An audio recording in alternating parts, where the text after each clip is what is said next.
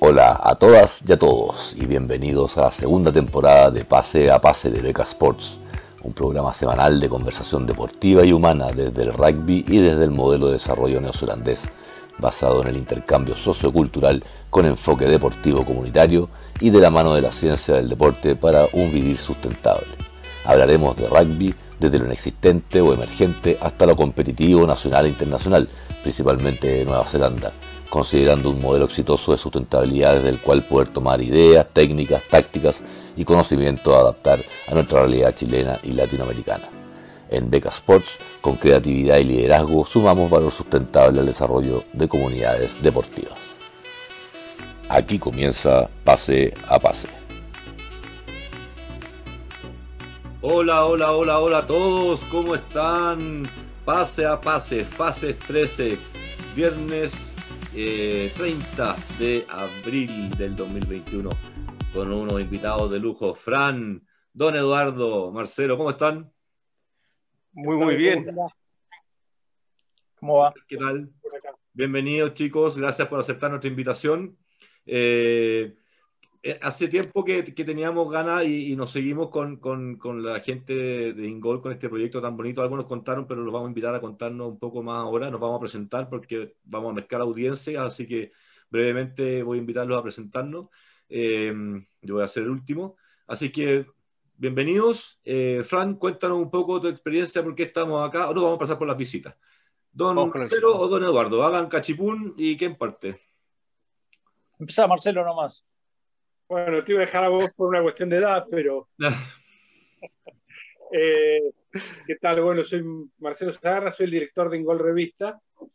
Eh, como jugador me, formé en el CASI, el Club Atlético, de San Isidro.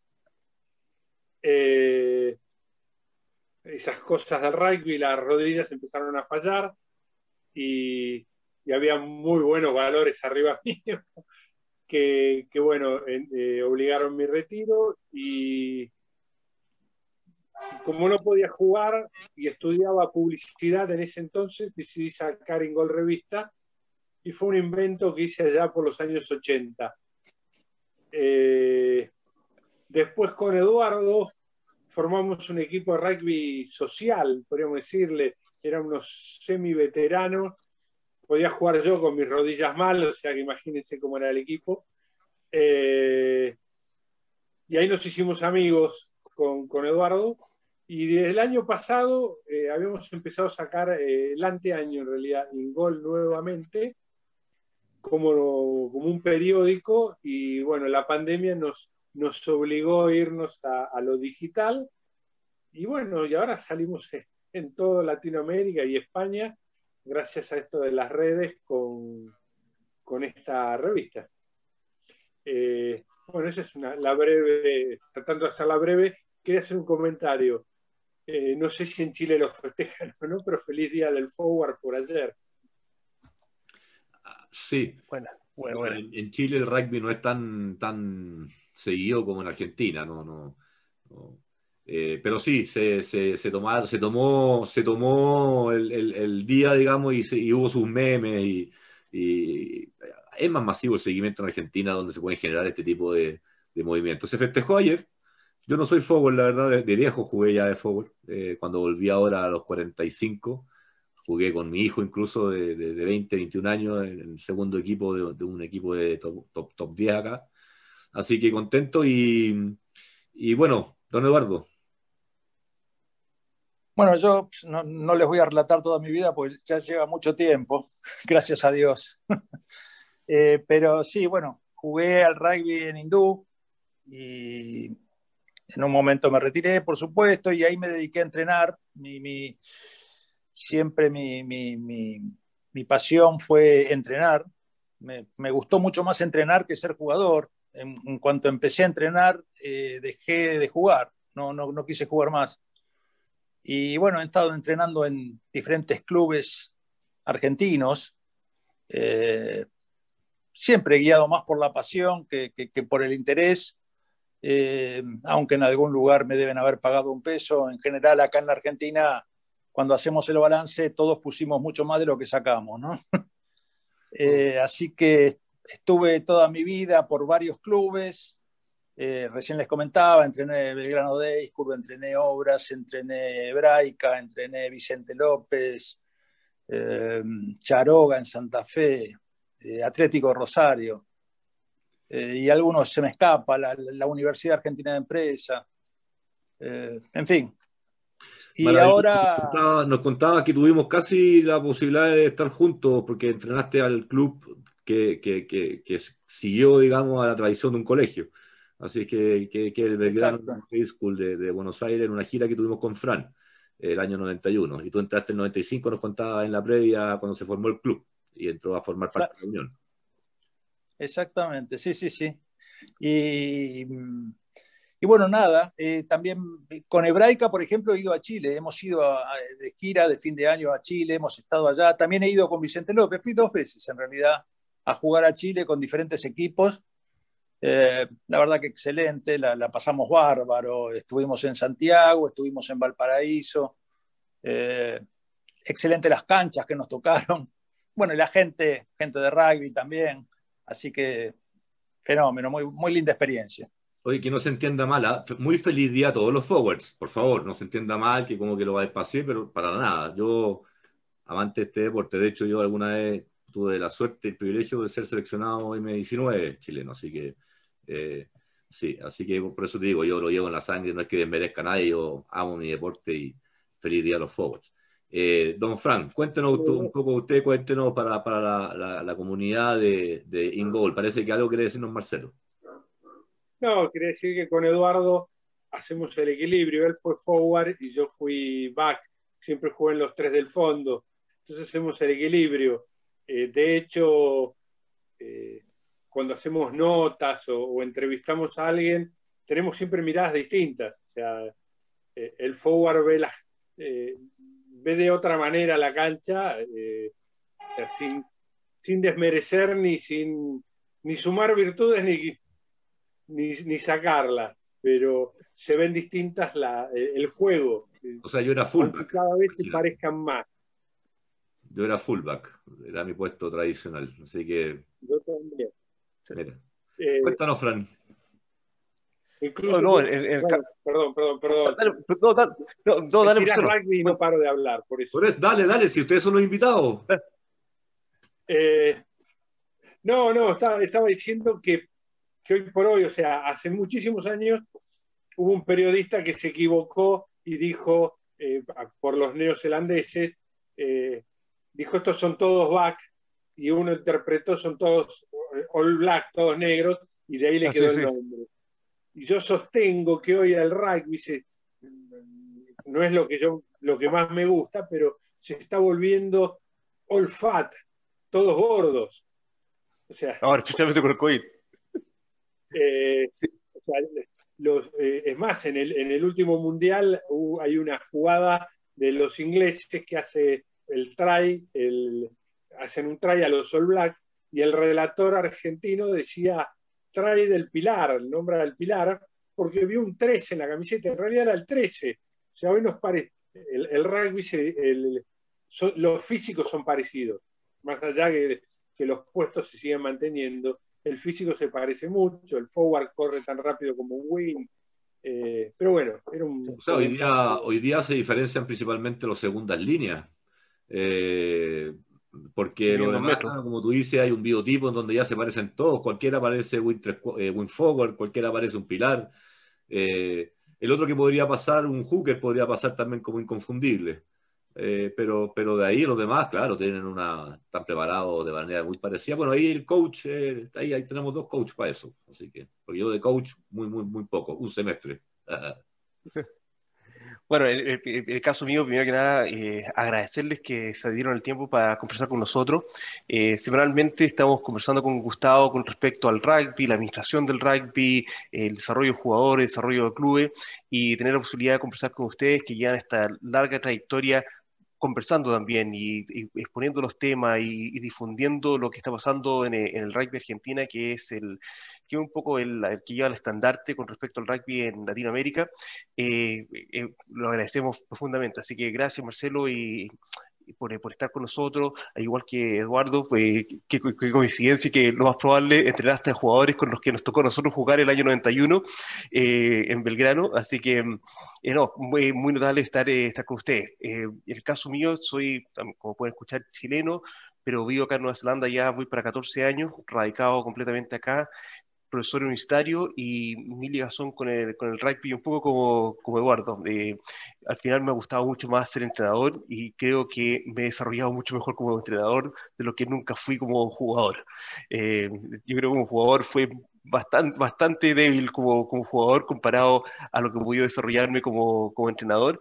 Y, y, una de las cosas que me ha permitido estar acá en Nueva Zelanda eh, es que pude encontrar mi nicho en a dónde puedo realmente contribuir en un país, como, que, como dice Gustavo muchas veces, que parece el país de los Teletubbies, porque siempre todo es verde por acá, eh, que es el área de, la, de las habilidades mentales, estresos mentales o el, o el performance de, de, jugadores. Y he encontrado un, nicho donde realmente puedo contribuir y agregar, eh, especialmente en un país donde hay tanto conocimiento y, y como te digo, todos, todos los días eh, uno aprende un, poco más y creo que eso también ha sido eh, mi, mi vida, estar constantemente aprendiendo. Contaba eso, creo que fue eh, en Hindú, que contaba Gustavo, que estuvimos, y el entrenador de Scrum allá el año 91 nos arregló completamente el Scrum a nosotros que estábamos viajando por, por Buenos Aires y Argentina, y sigo aprendiendo, sigo aprendiendo todas las semanas con la diferente gente que uno trabaja acá y, y esta es nuevamente una gran oportunidad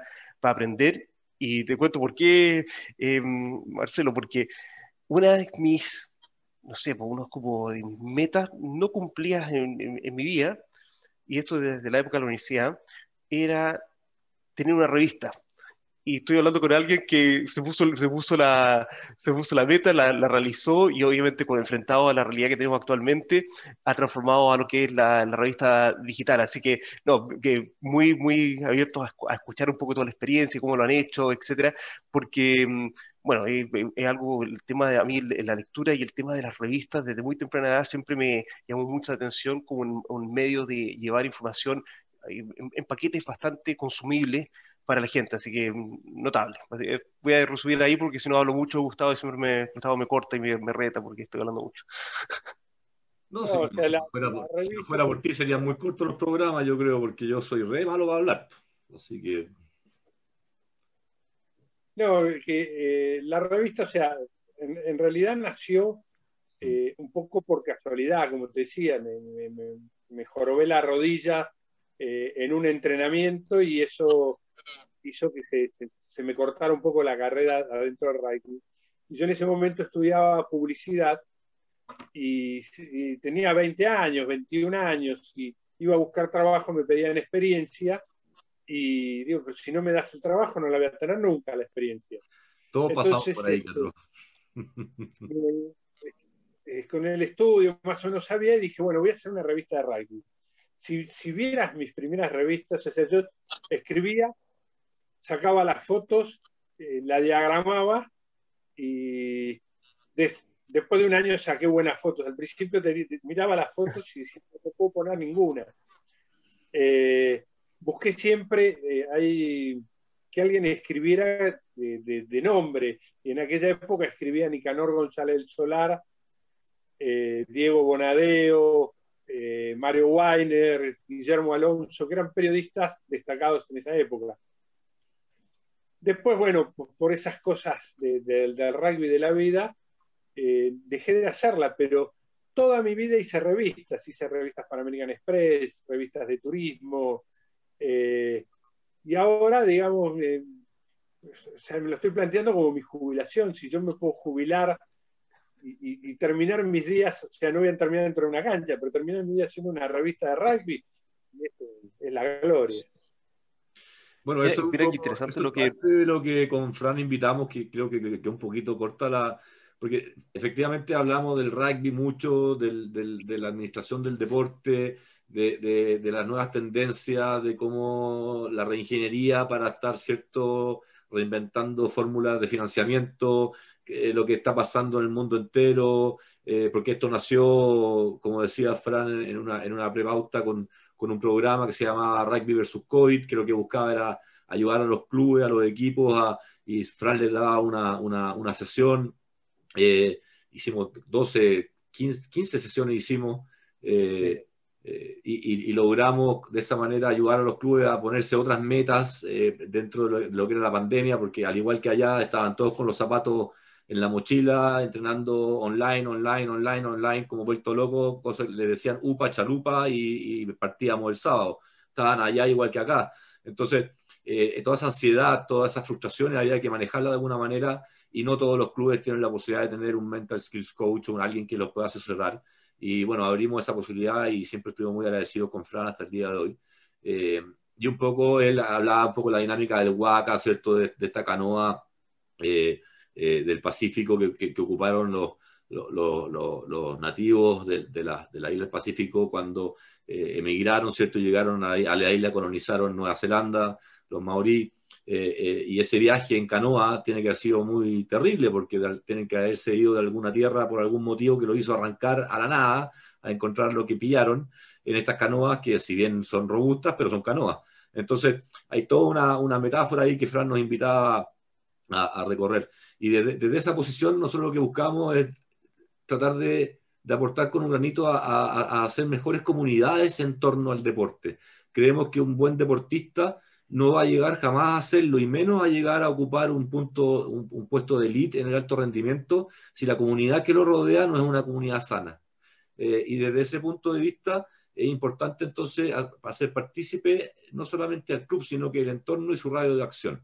Eh, ese es un poco el concepto con Fran y la sustentabilidad. Eh, Nueva Zelanda la llevan eso, ya lo sabemos, el desarrollo sustentable, el respeto con, con, con, ¿cierto? con, su, con, su, con sus eh, pueblos originarios. Bueno, tienen tantas cosas en que enseñarnos en la vacuna, o sea, en, la, pandemia, para qué decir. entonces, ha sido muy enriquecedor poder, desde ese punto de vista, tener ese, ese, ese input desde Nueva Zelanda en este proceso.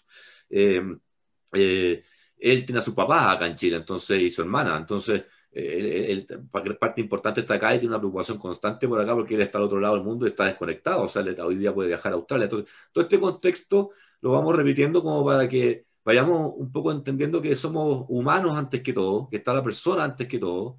Eh, no hemos ganado uno que otro eh, mal comentario o, mala vibra, porque cuando se tiraron cuando se pusieron a jugar, nosotros decíamos que no era lo conveniente, Hace poco tuvimos un experto, ¿cierto?, chileno, que nos explicó la teoría, de, más que teoría, porque ya se ha puesto en práctica, de la, del COVID-0, que es lo que finalmente permite una mejor economía o una, economía menos dañada y, menos población muerta y afectada, eh, y, que todo lo contrario, administrar la contaminación, el contagio, que es lo que estamos haciendo en Argentina y en Chile.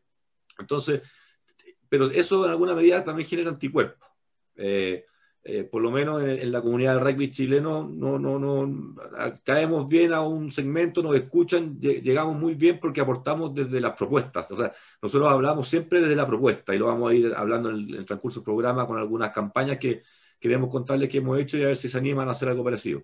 Así es que eso, Fran, dale. Yo, yo, yo, voy a saltar un poco, voy a tomar un poco lo que acaba de decir Marcelo, porque lo que te pasó a ti con respecto a, a conseguir trabajo, porque y no tenías la experiencia, por lo tanto, ¿cómo vas a tener experiencia si no consigues trabajo? Es una, una realidad que como educador nos, me pasa con nuestros alumnos hasta el día de hoy.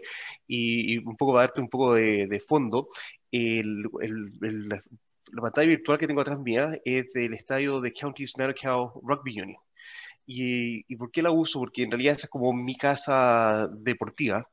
Nosotros lo que hicimos con nuestros diplomados de, de deporte los llevamos a la Unión de Rugby para dictarlos en la Unión de Rugby, porque así los alumnos, mientras están estudiando su pregrado, están a la vez haciendo un, internado con la Unión de Rugby y generando experiencia. Por lo tanto, al año o a los tres años que terminan de, estudiar su carrera, ya tienen un año o hasta tres años de experiencia trabajando, haciendo cosas reales con, con la Unión de Rugby y pueden tener empleos reales. De hecho, la empleabilidad de nuestros, de nuestros alumnos es de un 90%, porque justamente tienen esa experiencia y están devolviendo la mano a la Unión de Rugby que lo está hospedando durante su periodo de estudio. Entonces, usamos las instalaciones del estadio de, la Unión para, para, usarlo como aulas de clase y, trabajar ahí con, los alumnos. Y un poco, imagínate, lo mismo que pasaba en la época que tú estabas en la universidad, sigue pasando en el día de hoy y bueno, seguimos buscando esas soluciones para, para acercar a, a los alumnos a poder trabajar en lo que ellos, en lo que ellos quieren, que en este caso eh, el rugby igual como te tocó a ti en esa época. Oigan, señores, eh, ¿les parece que eh, hablemos un poco de, la invitación que le hicimos nosotros? Principalmente queremos hablar de SLAR, ¿cierto? Que es como el, motivo principal, el eje de nuestra conversación de hoy. y de ahí vamos a ir agregando algunas cosas en, la lógica de la, de la, tertulia. Así que eso y, bueno, para nosotros, LAR, una gran oportunidad. Eh, se ha leído mucho, yo he leído mucho. El último artículo que leí fue uno muy interesante que compartiste tú, Eduardo, de un, creo, un fan argentino en Australia eh, respecto de la visión que tenían allá. Yo escucho a Fran todos los días hablar de la visión que hay desde allá, de lo que es la SLAR. Eh, da la sensación de que la versión 2020 pudo haber tenido un poco más de atracción por esos lados porque venían algunos elementos que venían a aportar al menos en, la franquicia chilena, cierto Selnam desde, desde Oceanía. Eh, entonces eso incorporaba un poco a, la, liga en el mapa. Eh, y, y, este año lamentablemente por las condiciones sanitarias fue imposible, evidentemente. Em, y tuvimos que alimentarnos y, complementarnos entre lo que tenemos acá en la región, lo cual es muy razonable. Em, pero creo que a mí cuando me dicen, eh, me dicen, yo tengo mi, mi, mi análisis ya súper decantado, porque ya ha pasado un mes de torneo. Em, este torneo con Seibos era un super torneo. ese es mi, ese es mi resumen eh, y no con Jaguares 15. Ese es mi, mi punto de vista. Eh, había sido un torneo más competitivo y ahí me encanta Marcelo que me movió la cabeza para los lados. Vamos, cuénteme. Eso es lo que quiero, quiero, que, quiero comentar porque para mí, como te digo, eh, para mí como, como un fan del rugby chileno, en este momento con, con las voluntades y las vibras buenas para que a Selknam le vaya bien, lo mejor posible, pero nosotros, nosotros empezamos el torneo sabiendo que peleábamos el segundo. O sea, y cuando tú ya, y cuando tú ya como fan y, desde, desde los otros cinco países que no son Argentina miras así un torneo, que tu participación cada vez entrando a la cancha es para partir, para pelear por un segundo puesto, inmediatamente cambia mucho el, valor en sí eh, de, ese torneo. Entonces, eh, desde ese punto de vista te invito a que, a que nos cuenten el de ustedes porque, porque sin duda igual es un aporte. O sea, entre que existe y no exista, mejor que exista. Ahora, tú me dices, ¿cuál era la mejor SLAR? Para mí la mejor SLAR era con una franquicia y no con, y no con una, franquicia, digamos, de nivel sudamericano y en una franquicia de exportación. Sí, yo, arranco con, el comentario. Marcelo, si te parece. Eh, sí, sí, sí. Acá, digamos, la pandemia fue la que condujo este, este camino, ¿no? Yo creo que la, búsqueda de, Argentina puntualmente y del rugby argentino hasta marzo del 2020 era otra, y era el Super Rugby, era el primer nivel, y el desarrollo del rugby en Latinoamérica. Con la pandemia encontraron la excusa fantástica para sacarnos del Super Rugby con razones eh, valederas, quiero decir, es decir, fueron razones de orden económico, pero no dejaban de tener razón es decir, los costos que tenían de traslado, de alojamiento, de etcétera, etcétera, eran altísimos y em, como negocio les cerraba mucho mejor desarrollándolo en, en, la zona del Pacífico, digamos, de, de, Oceanía, y no abrirlo tanto a Sudáfrica y a la Argentina. A partir de ahí, no solo se encuentran sin torneo los argentinos, sino que se encuentran sin lugar donde competir porque no competíamos ni en casa. ¿no? De hecho, los Pumas se tuvieron que preparar en los, cada uno en su departamento, cada uno en su, en su patio trasero. Eh, y creo que arrancó la búsqueda frenética de dónde competimos, qué hacemos. Y fueron para Sudáfrica, y fueron para Australia, y fueron para Nueva Zelanda, y fueron para Europa. Y les dijeron a los muchachos de acá contratados, eh, muchachos, búsquense club porque estamos complicados, deja de entrar los grandes fondos que implicaba el Super Rugby y a partir de entonces teníamos que vivir con lo nuestro. De ese plantel originario de treinta y pico de jugadores, se fueron veinte y pico y quedaron ocho o diez jugadores de primer nivel, obviamente argentino. Y ahí es donde surge el primer conflicto. No encuentran lugar donde llevar o reeditar los jaguares y lo único que les quedaba realmente a la mano era la Superliga Americana de Rugby. Y entonces entran en, confrontación con Seibos, que era una, franquicia como, como, las otras, como las otras sudamericanas, y se queda con la franquicia eh, la, la UAR.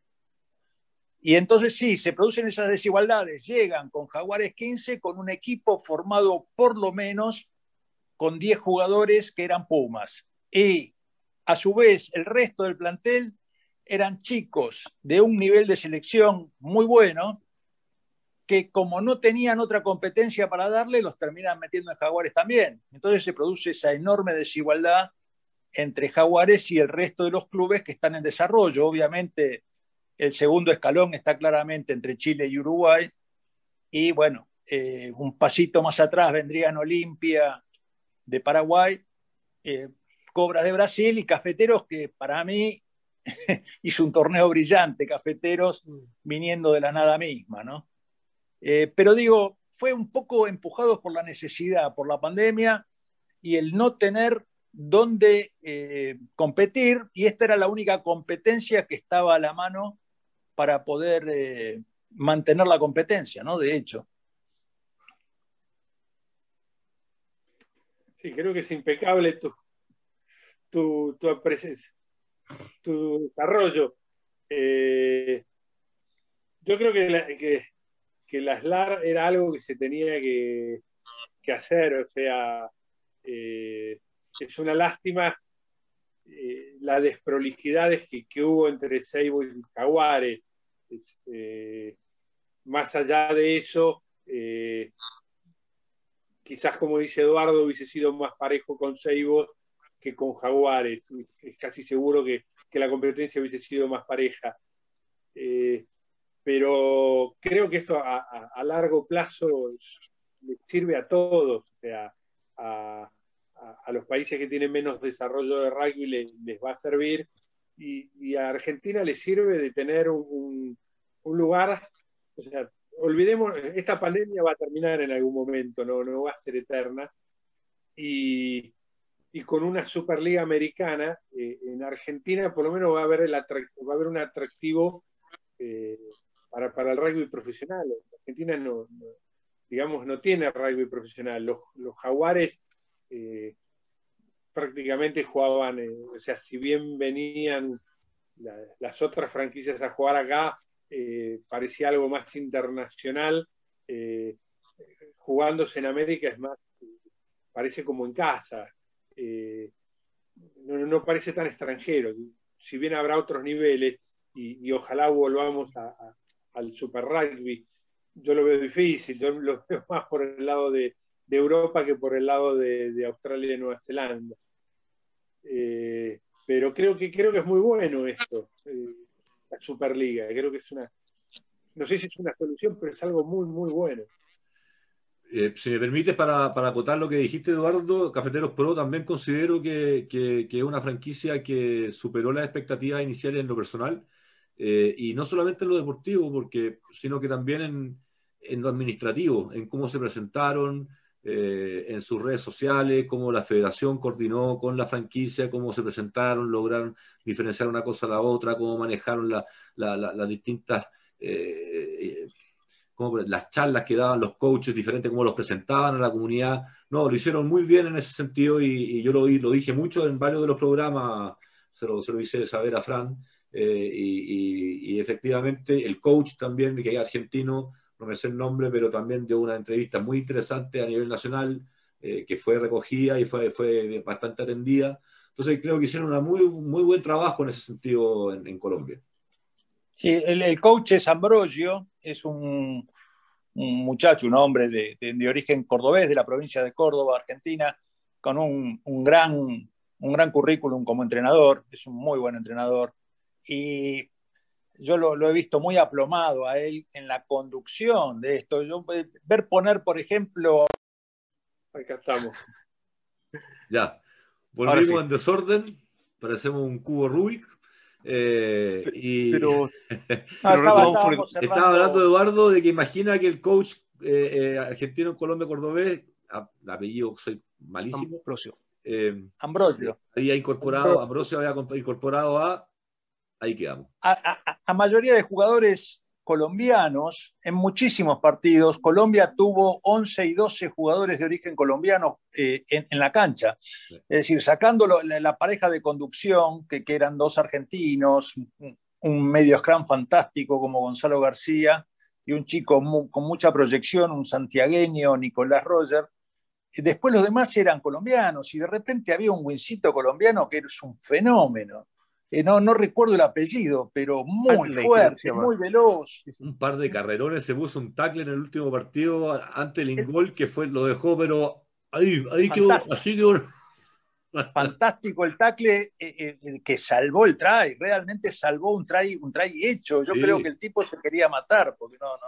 Sí, el 1%, eh, el 1% de esos ataques termina así como el, como el que vimos. Sí, no, increíble. Claro, claro. Y digo, Qué importante es, esto porque yo tuve oportunidad hace un par de años atrás de recibir una división juvenil colombiana y la verdad es que la actitud que he visto en los jugadores de Colombia, en los chicos, en los juveniles, era, era una división juvenil, eh, era fantástica. Daba, a mí Colombia me da la pauta de que tiene un semillero interesante para, para volcar. ¿eh? En la medida en que logre el, el expertise, el know-how, eh, le, va a ir bien a Colombia, le va a ir bien, tiene con qué.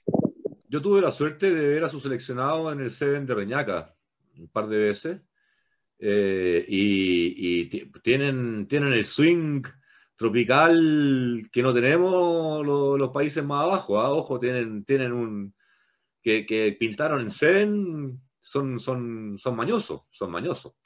Eh, entonces son, es, un, es un rugby bien atractivo el que tienen.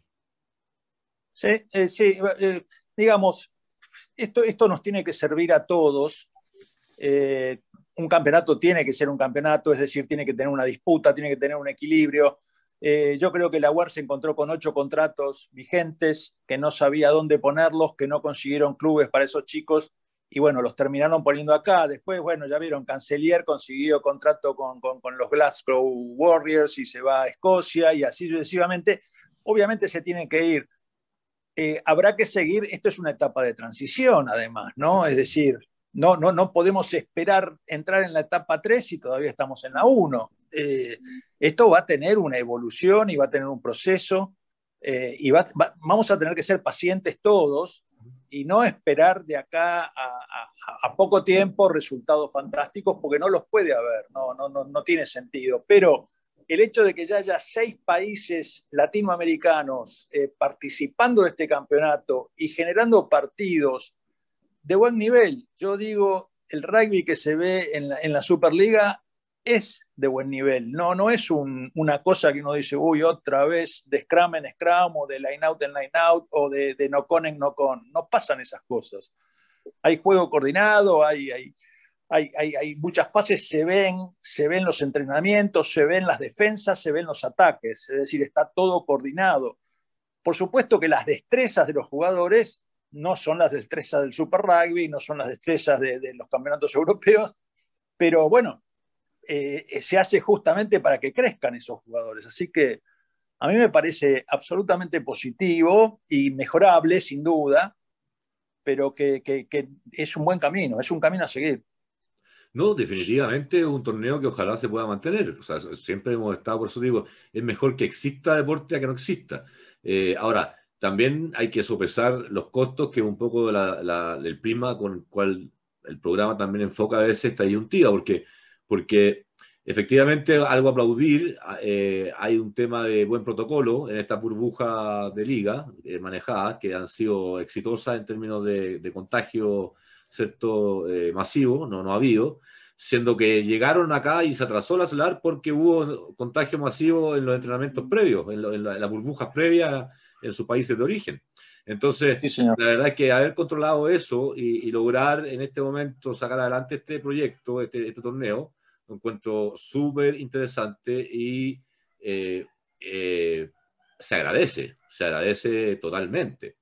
Eh, ahora, de que hay buen rugby, sí, se ve, se ve que hay, que se intenta jugar el rugby moderno, que se intenta jugar el rugby rápido para poder competir el día de mañana. Pensemos que un Selknam tiene ganas por primera vez y, reales sueños, como dicen por ahí en algún artículo, de ir a un mundial por primera vez.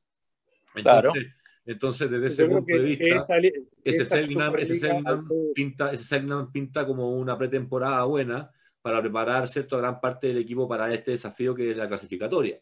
Eh, yo tengo una crítica al respecto nomás, que no, no tuvimos ningún nueve chileno con una participación. Eh, tenemos uno en Estados Unidos, la liga en Estados Unidos, pero, pero no, no, no viene con el dinamismo del, del, equipo. Entonces, para mí el 9 es muy importante en eso. Eh, podría haber un poco más de recambio con, yo soy, insisto, malo con los nombres. Muy buen aporte el argentino que está jugando, pero, pero la verdad es que me habría gustado ver un poco más de recambio, de, intercambio entre un chileno y un argentino para, para generar ese, ese, desarrollo finalmente, ¿cierto? Porque lo que nosotros lo que buscamos, eh, ya que no es ganar el torneo, sino que adquirir experiencia y, y, mayor calidad y roce. Entonces, eh, lo interesante sería poder generar eso como lo hizo Colombia, ¿cierto? Aunque Segnan también tiene un alto porcentaje de jugadores chilenos. No, no es, una, no es una franquicia que, que tenga 15 o 18 argentinos para, para enriquecer su plantel. No lo es, está lejos de serlo. No, sin duda, pero bueno, uno ve que los seis equipos eh, tienen sus parejas de medios, el 9 y el 10 son argentinos. Eh, los seis equipos tienen entrenadores argentinos. Obviamente todo esto responde no al hecho de que no existan los entrenadores en los otros países o que no existan el 9 y el 10, sino me da la sensación de que como se resolvió medio de apuro, y provocado por, la, por las necesidades que generó la pandemia, eh, bueno, se, se, fueron tapando esos agujeros y esto sirve para que, como tú dices, el día de mañana el 9 de Chile tenga más, más, más protagonismo en, en, en, los partidos, porque le va a servir a ese jugador. Eh, de repente Argentina tener seis, seis medios Scrum acá compitiendo, más dos en Jaguares, más eh, tres medios Scrum de primer nivel afuera, es un exceso. O sea, o sea, la cantidad, yo, yo estoy viendo hoy día que eh, Argentina en términos de selecciones podría tener hasta Puma 5. Eh, y, con diferente nivel. de alto nivel, digamos. O sea, para hoy día Olimpia, Olimpia, Olimpia le complicó un partido a Selnam y, tiene, y tiene, digamos, una camada de Pumas 4. Sí, de cualquier manera, yo creo que el único que arma cinco selecciones es Nueva Zelanda. Ahí con los cinco equipos de Super Rugby tienen. Uno dice, como entrenador, a veces lo miro y digo, ¿y a quién pongo de 15? ¿Quién es el 10? Y tenés que dejar afuera a unos jugadores que son extraordinarios, ¿no? Es, es fantástico. Y que la gente ahí, ahí calidad. Y la gente los quiere ver a ¿Eh? todos. Los fans los quieren ver a todos. Los fans no quieren ver solamente a los mejores, los quieren ver a todos. Sin duda, sin duda. Bueno, el, super, el, el justamente te da esa posibilidad, ¿no? De ver. Hoy estaba viendo el, partido de Hurricanes con, con eh, Highlanders. Highlanders. Tremendo, tremendo. las destrezas individuales de los jugadores, cómo se desprenden de la pelota en el contacto, cómo meten los pases en el contacto, a la velocidad que juegan, los cambios de paso. Es extraordinario, juegan todos, juegan todos. Uno ve los pilares metiendo cambios de paso, giran, giran sobre su eje y vuelven a atacar. Es, son destrezas que, hacen, marcan la diferencia, ¿no? Más allá de la velocidad y el 10 de los Hurricanes, que un muchacho de, que cumplió ayer 20 años. Salió, salió, salió, del colegio el año pasado. Ay, claro, ese es un semillero que va a sacar eh, 3, 4, 5 jugadores de primerísimo nivel todos los años. Entonces aparecen, estaba leyendo en una revista neozelandesa, los rookies que, fueron apareciendo en este Super Rugby Otearoa y uno los ve y dice, estos chicos el año que viene son todos nombres conocidos, porque a lo que están jugando hoy es fantástico, ¿no? y, eso, y eso quería preguntar tanto a ti eh, como a Marcelo. el, cuello de botella de jugadores. Nosotros acá tenemos un, cuello de botella con respecto a, darle oportunidad a los jugadores de llegar a jugar rugby profesional, porque la, Mitre Ten es, semi-profesional y luego el Super Rugby es el rugby profesional que tenemos acá, pero no dura todo el año. Y por lo tanto lo, hay un cuello de botella de cuántos jugadores, y son solamente cinco equipos, cuántos jugadores pueden llegar a acceder y como dices tú, hay mucho talento. Eh, Argentina, a través de del desarrollo que han tenido los Pumas en los últimos 10, 12 años y junto con la, evolución de Jaguare, eh, generó lo que dicen acá ustedes, un, gran número de jugadores que fue bueno tener la SLAT para poder colocarlos en diferentes partes, porque si no, no, había muchos, muchos nueve en Argentina. Eh, eh, ¿Cómo ven hacia adelante el, el, el, manejo de este cuello de botella de jugadores? Porque indudablemente en Argentina, con el trabajo que hacen los clubes, con, con el desarrollo que tienen de su rugby, van a seguir generando un muy buen nivel de jugador que la SLAR no necesariamente va a poder cubrirlo todo, si queremos que se desarrollen los otros países también. ¿Cómo lo ven ustedes eso? Yo creo que tal vez, perdóname, no, estoy acaparando la palabra. Eh, no, pero sí, eh, muy sencillo. Eh, nosotros, digo Chile y Argentina y, Latinoamérica, somos países futboleros. Es decir, el deporte predominante es el fútbol y yo creo que si miramos el fútbol, estamos viendo el futuro del rugby también. Eh, el seleccionado chileno y el seleccionado argentino de fútbol están jugando en Europa y se juntan para poder competir en, las diferentes, en los diferentes torneos. En el caso de Argentina, nosotros tenemos una base enorme, pero de rugby amateur. El rugby profesional nuestro es de un desarrollo muy reciente y la verdad es que nosotros hoy no, no, hemos desarrollado siquiera una plataforma para el rugby profesional. Así que esos cuellos de botella a nosotros se nos van a producir durante muchos años, primero porque económicamente estamos mal y segundo porque eh, aunque estuviéramos bien económicamente, nuestro rugby ha sido de, de, base fundamentalmente amateur. De hecho, hasta el año 95 nosotros estábamos dentro del amateurismo puro. ¿no? diría hasta el 2007 estábamos casi en ese. En el 95 empezó a nivel mundial. Nosotros después de, los Pumas de bronce. Eh, sí, sí. Digo, nosotros no, no, no, no es un mercado el nuestro y tenemos un exceso de producción, digamos, llevándolo a términos de, económicos, ¿no? Y yo creo que lo único, es decir, lo único que nos cabe es la exportación de talento. Eh, el otro día escuchaba una entrevista a Felipe Contepomi, el, que actualmente está de entrenador de, de, Backs en Leinster. Es para nosotros es una suerte de prócer del rugby argentino. Eh, se acaba de retirar hace dos o tres años. Y él decía, y él hablaba particularmente de Leinster, eh, un gran equipo irlandés, y decía, nosotros, hay dos tipos de equipos están los equipos académicos y los equipos que compran jugadores. Los que tienen poder económico compran los jugadores que necesitan, cubren los, puestos. Cuando no les sirven o no logran los resultados, los sueltan y compran otros. Nosotros somos un club pobre y estamos dentro de los clubes académicos. La necesidad de formar desde abajo jugadores para tratar de llegar a la calidad que exige el nivel del torneo actual. Entonces, Argentina tiene todos clubes académicos. Si nosotros no formamos jugadores, eh, la plata acá no los va a formar, porque no hay mercado. ¿Y, cómo, La Superliga, la Superliga lo, que les permite es que, se desarrollen jugadores eh, argentinos cerca.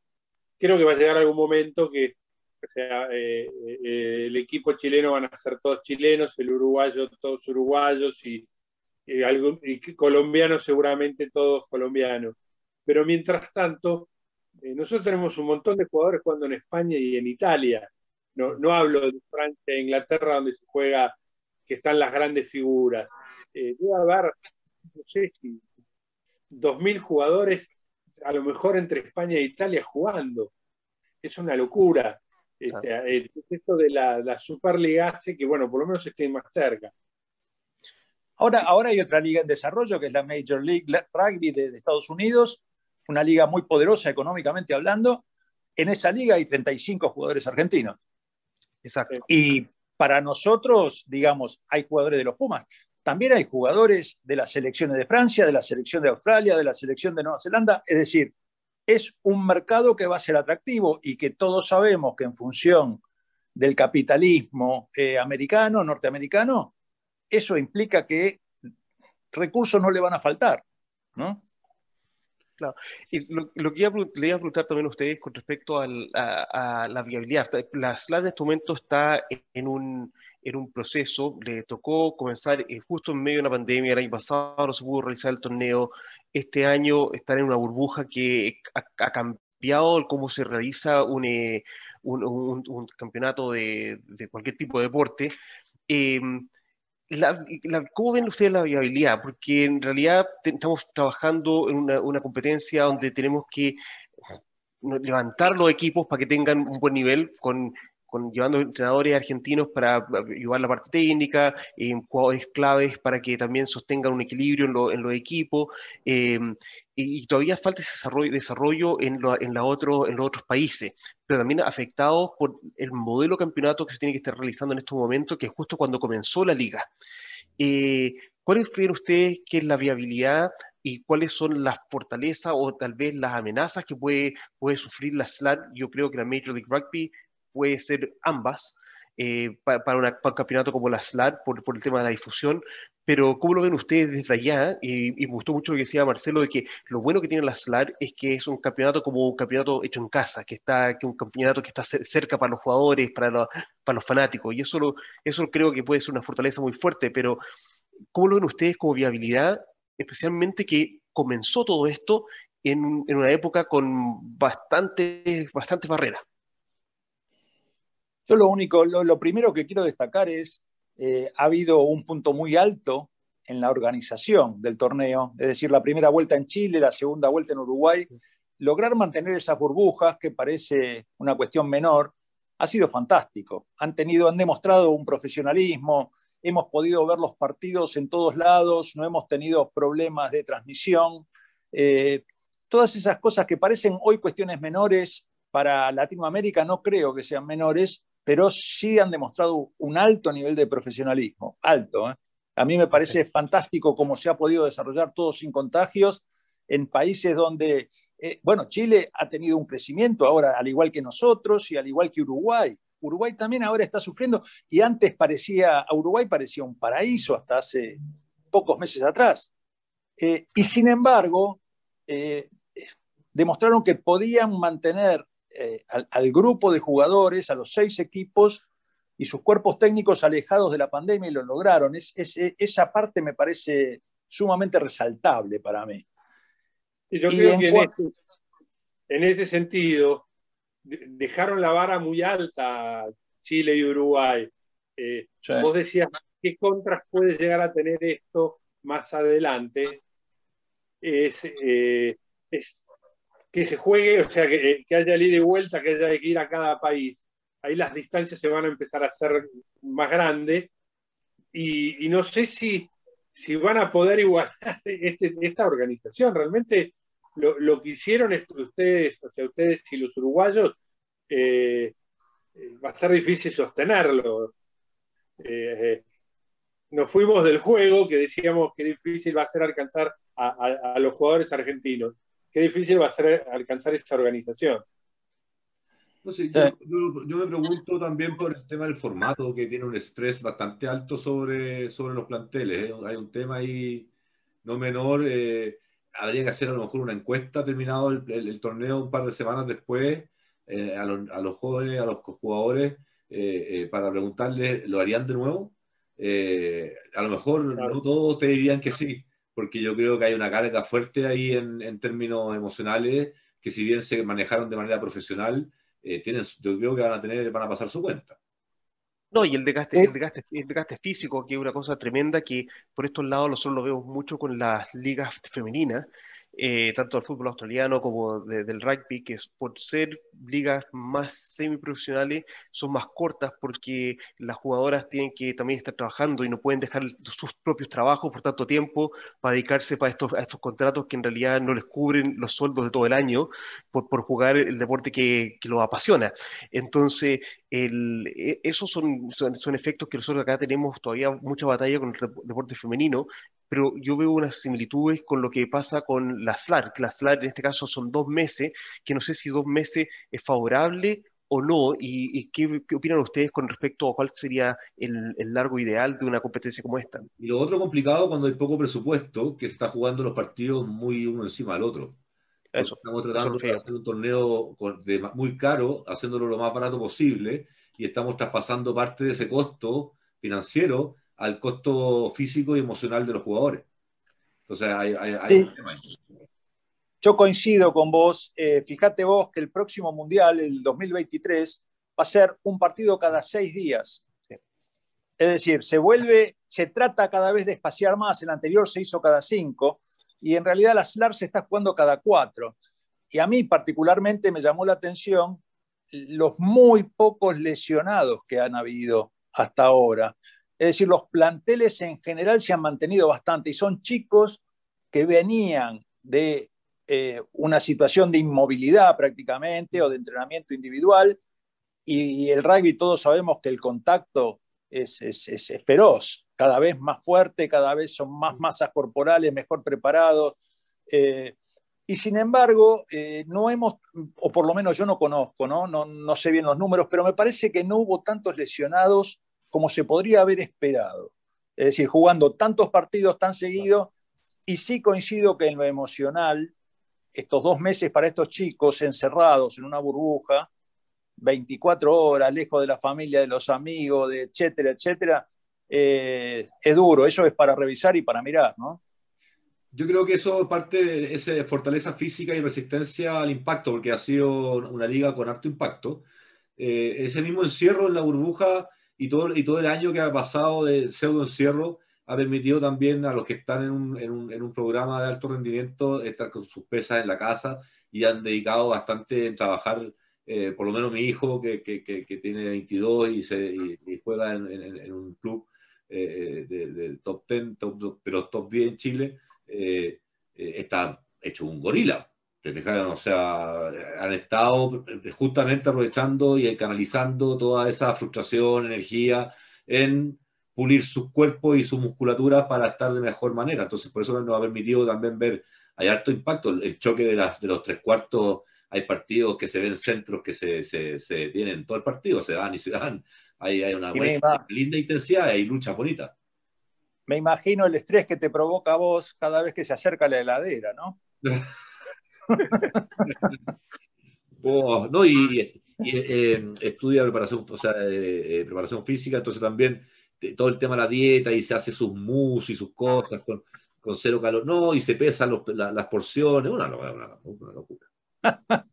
sí, sí, sí. Para nosotros. Yo odiaba tener que batir el, el, el, el, ¿cómo se llama? El batido de proteína que traíamos de Estados Unidos porque en Chile no vendían y que quedaba con unos grupos que tenías que tomarlo, pero es verdad. Volviendo, volviendo un poco al, tema, al tema de la SLAT. Y... Oye, espera, un segundo, Fran. Eh, ¿Les parece que vayamos al corte del medio tiempo? Porque ya estamos como en una hora. Vamos a, vamos, volvemos, saludamos a los sponsors a la vuelta. ¿Te parece, Fran? Perfecto. Ya. Vamos, vale. chao. Hasta luego. Hasta luego.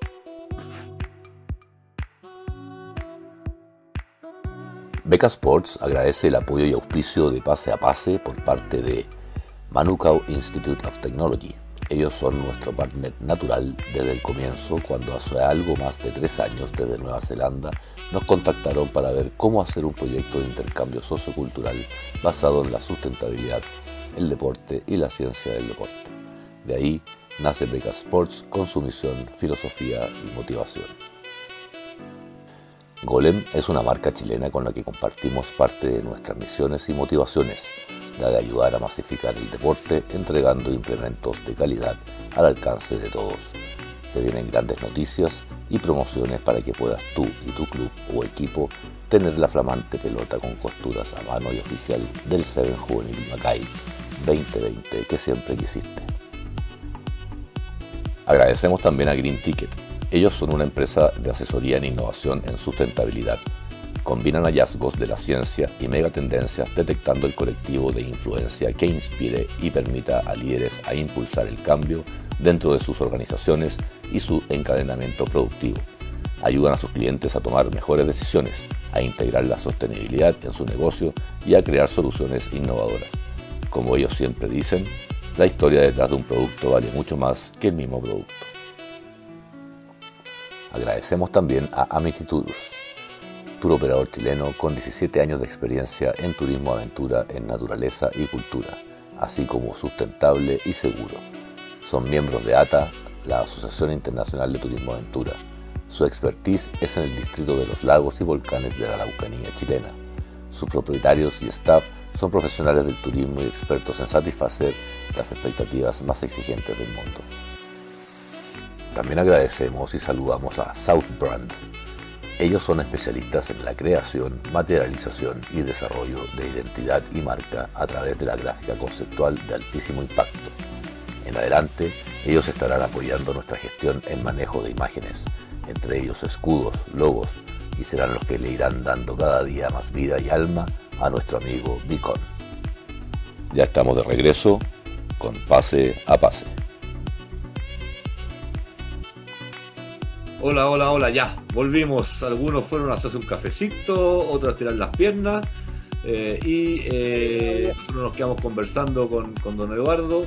Eh, gracias a nuestros auspiciadores, ¿cierto? A Golem, a, a Green Ticket a Manukau Institute of Technology, nuestros amigos de Nueva Zelanda, a los Tongan Barbarian Rugbyers y a, me falta uno, Green Ticket. Y South y Brand. South Brand, que es el que nos ayuda con nuestro beacon. ¿Ustedes han visto el beacon? ¿Lo vienen al monito? el balón, la mascota de esa beacon. Sí, la vi. Sí. lo que significa el nombre? Supongo que debe tener que ver con Bitcoin, ¿o no? No, no, no. Con, con en Mapudungún significa contrincante amigo. Con. Ah. En el juego, en el juego del palín, al, contrincante amigo se le dice con, K-O-N. Y nosotros por BK le pusimos be con, y que en el inglés, en el fondo sea, be, de to be, sea un contrincante amigo. Y ahí quedó con el nombre eh, para poder traspasar con esa, través de ese monito con los niños el principio final, inicial, ¿cierto? Y más profundo del rugby, que es eso, ser un contrincante leal y amigo. Entonces, tanto dentro como afuera. Entonces, y, lo bueno es que, y lo bueno es que vino esto de, de, uno de los, de los, muchachos con los que hicimos el rugby versus COVID, un muchacho de 13, 14 años, que comunicó todo esto y fue como, bueno, qué, qué, qué bueno que alguien está aportando, que está creando esta idea y Gustavo dijo, ya, usémosla. usémosla. Así que vino de un, muchacho que estuvo partícipe en estas charlas de Rugby vs. COVID en el año pasado. Claro, hicimos un concurso y él postuló su idea del nombre y salió ganador, se llevó su pelota, se llevó un monito. Así que Muy bueno. estuvo bueno. Fran, te dejo, tú te quedamos que te interrumpí a ti para cortar, para ir al corte. Sí, no, estamos, estamos hablando del tema de, mm, de la SLAR, de su, viabilidad con respecto que nació en una, una, época que estamos con el COVID, que lo, Marcelo nos decía que va a ser difícil para los otros países mantener ese nivel de organización y profesionalismo cuando ya se esté viajando a todos los países. Pero también tenemos el tema de que, eh, como decía mm, Eduardo, de que el, el Super Rugby eh, se hizo costoso, se hizo muy costoso para, para los, para los equipos de sostenerlo y estos viajes para todas, para todas partes y costoso del punto de vista económico, como también pues, costoso desde el punto de vista de, vida.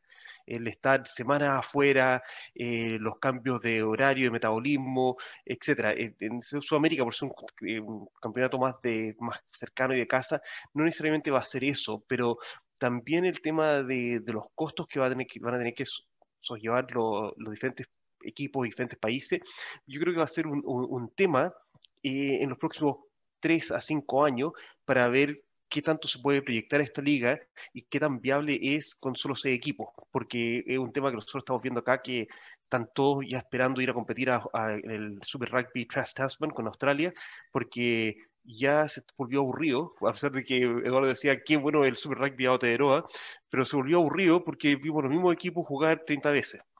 Y, cinco equipos no es una competencia viable desde el punto de vista que lo vemos acá. Entonces, eso quería como planteárselo a ustedes, ¿qué, ¿qué, lo ven? Que ustedes que han estado en este mundo del rugby, han visto el desarrollo del rugby argentino, eh, ¿cómo, ¿cómo, lo ven? ¿Cómo lo ven hacia adelante el tema de la SLAR? Nosotros acá cero SLAR, no vimos no, cero cobertura de SLAR, no, no había no había eh, transmisión de ESPN, de nada de SLAR. Por lo tanto, acá la SLAR no existe como competencia porque no tiene visibilidad.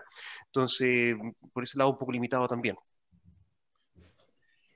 Eh, yo digo que, estamos en los primeros pasos, con lo cual es, muy difícil arriesgar y en un contexto que realmente nunca lo vivimos. Entonces, hay dos variables, una eh, eh, que se lanza en estos momentos, dos, en, que el momento es de pandemia. es muy difícil hablar de perspectiva. Sería fantástico porque se está inventando un mercado. Esto está generándose. Así que yo particularmente me encantaría que continuara, me encantaría que ayude al crecimiento. Creo que tiene que crecer el rugby en, todos los países. Eh, obviamente, hoy el objetivo realmente de todos sería fantástico si Chile se pudiera meter en el Mundial 2023 y pudiéramos tener a Argentina, Uruguay y Chile eh, representando el, rugby latinoamericano, mucho más allá de los resultados. Digo, siempre son pasitos, siempre son formas de crecimiento. Y nosotros todavía estamos para crecer. Eh, Argentina está bien, logró un desarrollo bueno, pero uno aspira siempre a más. Y no nos olvidemos que nosotros en el mundo estamos entre el octavo y el diez, décimo puesto, ahí dándole vueltas pero subir un escalón y meterse entre los seis eh, nos está costando muchísimo, ¿no? Eh, así que esto es... yo, yo, tengo mis teorías ahí con respecto a eso. Yo creo que Argentina definitivamente está entre los cinco países más fuertes, pero creo que ha sido el, el, manejo de su performance para que estén los jugadores y la, y la selección peaking, está, está, llegando a su, a, su, a su peak de rendimiento en los momentos indicados, ha sido el error, que ha sido un, más, un error de manejo de rendimiento que, que, el rendimiento propiamente tal que, que, tiene, que tiene el rugby argentino. Yo, yo, yo soy, realmente soy un creador de que el rugby argentino está eh, dentro de los cinco países de más alto rugby, eh, muy por sobre Australia incluso, eh, especialmente viendo cómo compiten los jugadores argentinos en, en las diferentes ligas. pero el manejo de su rendimiento en los, torneos internacionales ha sido, yo creo que, eh, lo que lo ha, sido el freno mano. Eh, yo creo que esa es la palabra. Ha sido el freno mano que ha tenido un poco Argentina para marcar esa, tendencia en los puestos mundiales. Eso, que vos decís fue, muy claro en este último mundial, donde Argentina entra a disputar la final del Super Rugby con Crusaders y después presenta un equipo vacío en el mundial. Lo que se creyó que iba a ser una forma de preparación, de afinación del equipo, de la puesta a punto en la final con Crusaders, terminó siendo un vaciamiento de motivación. Y después en el Mundial perdimos la clasificación con un equipo que no jugaba lo que tenía que jugar. Bueno, Nicolás Sánchez, eh, el, el, apertura argentino, pensó que se iba de ese mundial y no volvía nunca más a los Pumas. ¿no? Claro, claro. Claro, y, yo creo, yo creo que ha sido, ha sido eso. Y creo que el, eh, nuevamente volvemos al, desgaste de, jugadores que, hubo en este modelo Jaguares Puma, que incluso en el que, fue muy bueno para subir el nivel de, los jugadores, pero cuando tenía que llegar a disputar el Tres Naciones, ya venían con un desgaste eh, de, todo tipo, tanto, tanto físico como también anímico y de compañerismo, porque con, los, jugando con los mismos tipos, las mismas cosas, ya los buenos, malos hábitos ya eran automáticos. Entonces, eh, faltó ese, manejo de rendimiento de cómo le sacamos el extra que han desarrollado cuando tienen que, cuando tienen que tenerlo. Sí, de, de cualquier manera, eh, nosotros, a la Argentina en particular, esto, este Super Rugby nos permitió desarrollar una base de primer nivel de 80 jugadores. Sí. Es decir, hoy nosotros tenemos una base, cuando llegamos al primer, yo no me olvido más, el primer eh, plantel de Super Rugby que se armó, eh, nos costaba meter 30 tipos y mantener el nivel de calidad, es decir, reemplazar un jugador por otro. También sufrimos el aprendizaje de que había que rotar los jugadores y rotar los equipos. Nosotros metían los primeros 15, los mejores 15, y los metieron y los metieron y los metieron y los metieron, y después empezaban a perder irremediablemente porque había una saturación y un cansancio y un... Eh, fue mucho aprendizaje nos sirvió para mejorar la base del rugby profesional, del rugby competitivo de primer nivel, eh, pero también ha habido errores, como, como vos señalabas, yo también coincido, me parece que eh, no, no, no, no los llevaron al punto máximo en el Mundial, los llevaron al punto máximo en el Super Rugby y después llegaron al Mundial vacíos. Sí, yo creo que hay, un tema, eh, o sea, Argentina trata de hacer lo que puede. Vos decías que estamos mejor que Australia o que creías que nuestro rugby debería estar por encima del australiano. Eh, quizás en, algún partido, algo así, pero en Argentina se hace muy difícil sostener algo mucho tiempo. Eh, más allá, de esta pandemia nos dejó sin jugadores, o sea, si hay que armar un seleccionado para ir a jugar un partido en serio, están todos afuera. Eh, se hace difícil acá en Sudamérica eh, mantener el nivel que puede tener eh, Australia, Nueva Zelanda o incluso los, europeos, los, los, cinco europeos. estamos atrás de ellos por una cuestión, no sé si querés decirla, políticas o de realidades o el lugar del mundo donde estamos. Sí, yo creo que eh, tiene que ver un poco el vecindario. El vecindario también te facilita eh, el, codearte más a menudo no, los costos de traslado, eh, todo, todo tiene que ver. Hoy día, hoy día plantear un torneo de, de, ida y vuelta es casi una locura. O sea, eh, no sé cuál saldrá más barato, es un, tipo burbuja como las LAR que estamos viendo ahora o como el, de, alto de alta competición, eh, o una liga abierta con ida y vuelta viajando cada, cada equipo con su país. pero, el tema, Gustavo, ahí, el, tema, Gustavo, ahí va a ser el, que si la SLAR va a ayudar a mantener o seguir aumentando ese nivel que ha desarrollado el rugby argentino para que alimenten nuevamente sus selecciones, etcétera. O como hablaba Marcelo y Eduardo, es que los Pumas van a ser básicamente como en el fútbol, los jugadores que están jugando en Europa, en el extranjero, que van a conformar los Pumas y se va a perder un poco eso de, lo que se había generado estos últimos ocho años, seis años, que los, Pumas estaban en casa los Pumas estaban en casa y se, podía trabajar todo el año con el desarrollo de ellos. Ahora va, a cambiar la forma de trabajo con, con un, equipo, un equipo de selección argentina. Volvimos, volvimos, disculpen. Muy interesante la conversación, perdí por completo la noción del tiempo, no pude avisar nada. Se cortó en alguien diciendo que... estamos, hablando del desarrollo de, del, del, rugby argentino, que ahora con la mayoría de sus jugadores en Europa que van a conformar los Pumas, eh, cómo mantener ese desarrollo en ah. casa. La, la, la SLAR va a ser una herramienta o van a poder seguir mantener, van a poder mantener ese nivel y seguir evolucionando y, subiendo ese nivel. Estamos recién en días tempranos de la SLAR, pero ¿cómo lo ven ustedes hacia adelante, especialmente de que los Pumas Pumas van a estar jugando en ligas europeas? O ven que... una pregunta, para Jaguares 15, para Jaguares 15 no era interesante la liga estadounidense, por ejemplo digo yo. Yo, tenía la expectativa de que se pudiera negociar algo ahí. Es más, hoy tengo la expectativa de que se pueda negociar con la Major League una suerte de eh, partido final entre el campeón de la Major League y el campeón de la SLAR, por ejemplo. Ese es un eh, producto, ese es un producto súper interesante, ya que no le ha ido muy bien en lo que es seguidores y, y, y, todo lo que es transmisión, porque no le ha ido muy bien en términos de recaudación y de sponsors, etcétera.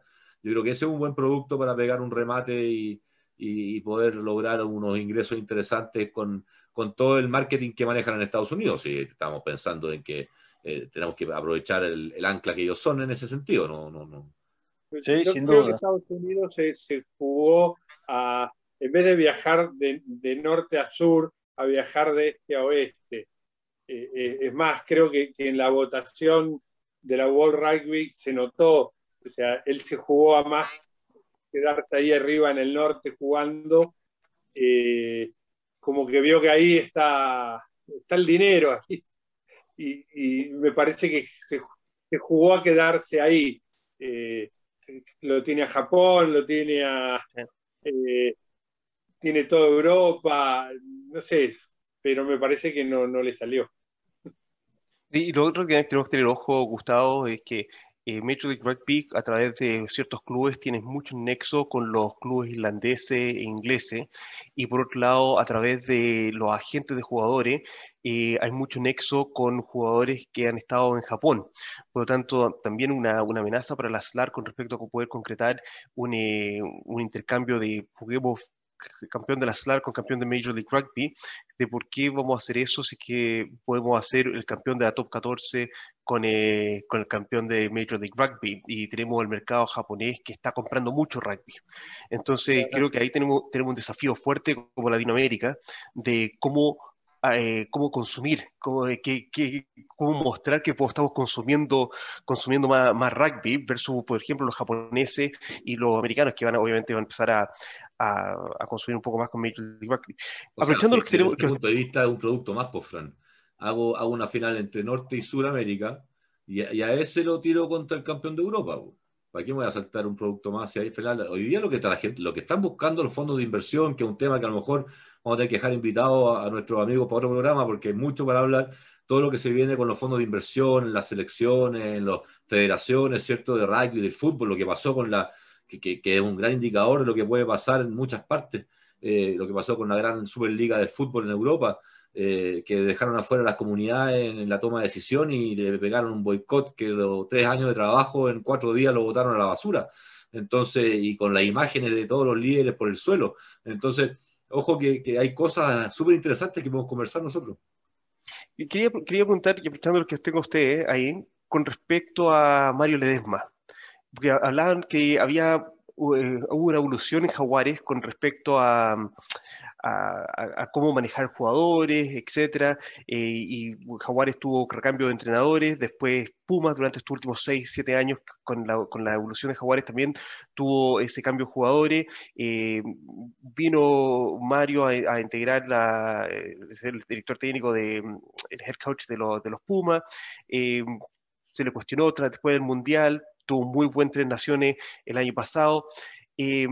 ¿Cómo ven a Mario como líder de, cuerpo técnico, usted allá eh, en Argentina. Y lo pregunto, lo pregunto con un poco de, de, un poco de una, no sé, una un poco pasada la pregunta, porque mm, un jugador que, que, que Mario entrenó en Australia, que, que es Secope Kepo, es uno de los entrenadores del equipo en el cual yo también soy parte del grupo técnico. Entonces, eh, ya que estoy compartiendo con Secope, me gustaría ver la visión argentina de usted de, la, influencia de Mario. Yo puedo. No, empezamos, Marcel. A ver, eh, sin duda Mario debe ser de los argentinos más profesionales que hay en el rugby. Mario se fue muy joven a jugar afuera eh, profesionalmente, dejó de jugar profesionalmente y enseguida fue entrenador profesional. O sea, debe ser de los argentinos eh, eh, profesionales el, que más transitó por el profesionalismo. Ahora, nuestro rugby tiene mucha mística. O sea, el, profesionalismo se, inició en el 95, en Argentina en el 2007. Eh, hay toda una cosa de que eh, el rugby amateur es, es una cosa buenísima y, el rugby profesional no está tan bueno. Digamos que en los últimos 10 años a lo mejor se ha ido cambiando esa idea, pero sigue la interna acá, o sea, eh, está mal visto que un jugador del top 12 nuestro eh, tenga algún beneficio, eh, si bien se entrenan como profesionales casi, pero bueno, eso es una interna nuestra. Pero sí tiene mucha mística nuestro rugby. y creo que a Mario lo que le pasó es que le metió un profesionalismo feroz y llegó un momento que se olvidó de... no es que se olvidó, porque no, no, es así. Eh, a nuestro, nuestro rugby a veces es creativo, es, este, es desfachatado algunas veces, y si le pones tanto orden, eh, pareciera como que se cansa, que, que me, da la sensación que fue lo que pasó en el Mundial pasado. Eh, no sé si es así, pero, pero es, una sensación mía. Creo que, el Tano Lofreda sumándose ahora eh, alguna, eh, el, Tano, no digo que sea menos profesional, pero es más, este, es, más integrador, no sé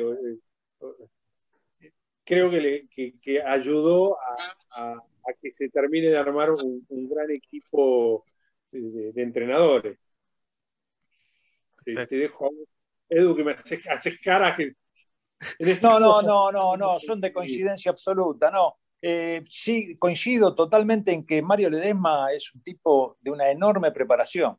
Es decir, no podemos eh, discutir su conocimiento no podemos discutir su, experiencia, su expertise, porque realmente, tanto como jugador como, como, entrenador, ha estado al lado de, si no los mejores, los muy buenos.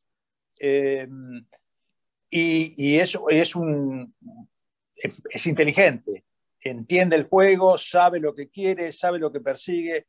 Eh, lo han rodeado ahora con eh, más gente de nuestro rugby, pero el argentino es muy complicado. ¿eh?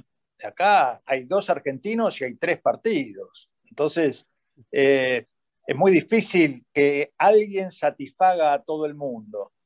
Y eh, tuvo la mala suerte de, este tema de que llegaron fuera de punto al Mundial y casi le cuesta la cabeza. Zafó por esas cosas que tiene la vida. Yo creo que este Championship fue una suerte de reconocimiento a su trabajo, eh, obviamente también al trabajo de los jugadores, ¿no? Los jugadores enormes estuvieron durante todo el año. Pero hay, que ser entrenador de la selección argentina de cualquier deporte, ¿eh? Sea de carrera de caracoles o de lo que fuera, siempre hay uno que va a decir que esto está bien y el otro que va a decir que esto está mal y el otro que no me parece tanto. Es difícil. A mí particularmente me, me satisface, me parece bueno. Ojo que, ojo que ese, esos son los elementos absolutamente indispensables para mejorar en el tiempo. O sea, si tú no tienes el que piensa distinto a ti, ¿cómo evoluciona? Eh, ¿Cómo te hacen ver lo que a lo mejor estás errando o no? Eh, o sea, yo creo que cuando finalmente existen estos como, estas complicidades ciegas, que al final uno aplaude o premia cualquier cosa haciendo que se, se preferencia de dónde viene más de cómo es, eh, eh, creo que es importante para generar industria. Para generar industria tienen que estar los distintos puntos de vista para que se genere ese, ese, ese, producto. Si finalmente la gente, los sponsors, las marcas van a llegar porque hay una comunidad que se interesa de algo que está pasando en alguna parte. Y si tú eso lo logras llevar a una comunidad deportiva, a un club de rugby en este caso, vas a tener puesto entonces los ojos y la voluntad y las ganas de compartir de esa comunidad y por lo tanto vas a traer las marcas. Mientras eso no se genere esa dinámica, no hay, no hay, ¿qué, qué, ofreces? Entonces, es muy importante eso, que por eso Argentina logra en alguna medida convertirse cuando se pone el albiceleste. Eh, yo vengo de una familia de deportistas y yo soy admirador de la, del deporte olímpico argentino eh, y de selecciones. Eh, mi padre, de hecho, perdió algunas finales sudamericanas con argentinos, entonces en, en, esgrima, entonces en, sable. Entonces, el, argentino se transforma con la albiceleste. Es capaz, es capaz de sacar rendimientos por encima del que tú eres capaz de ver en un partido eh, común y corriente, si es que el contrincante y el contexto así lo exige.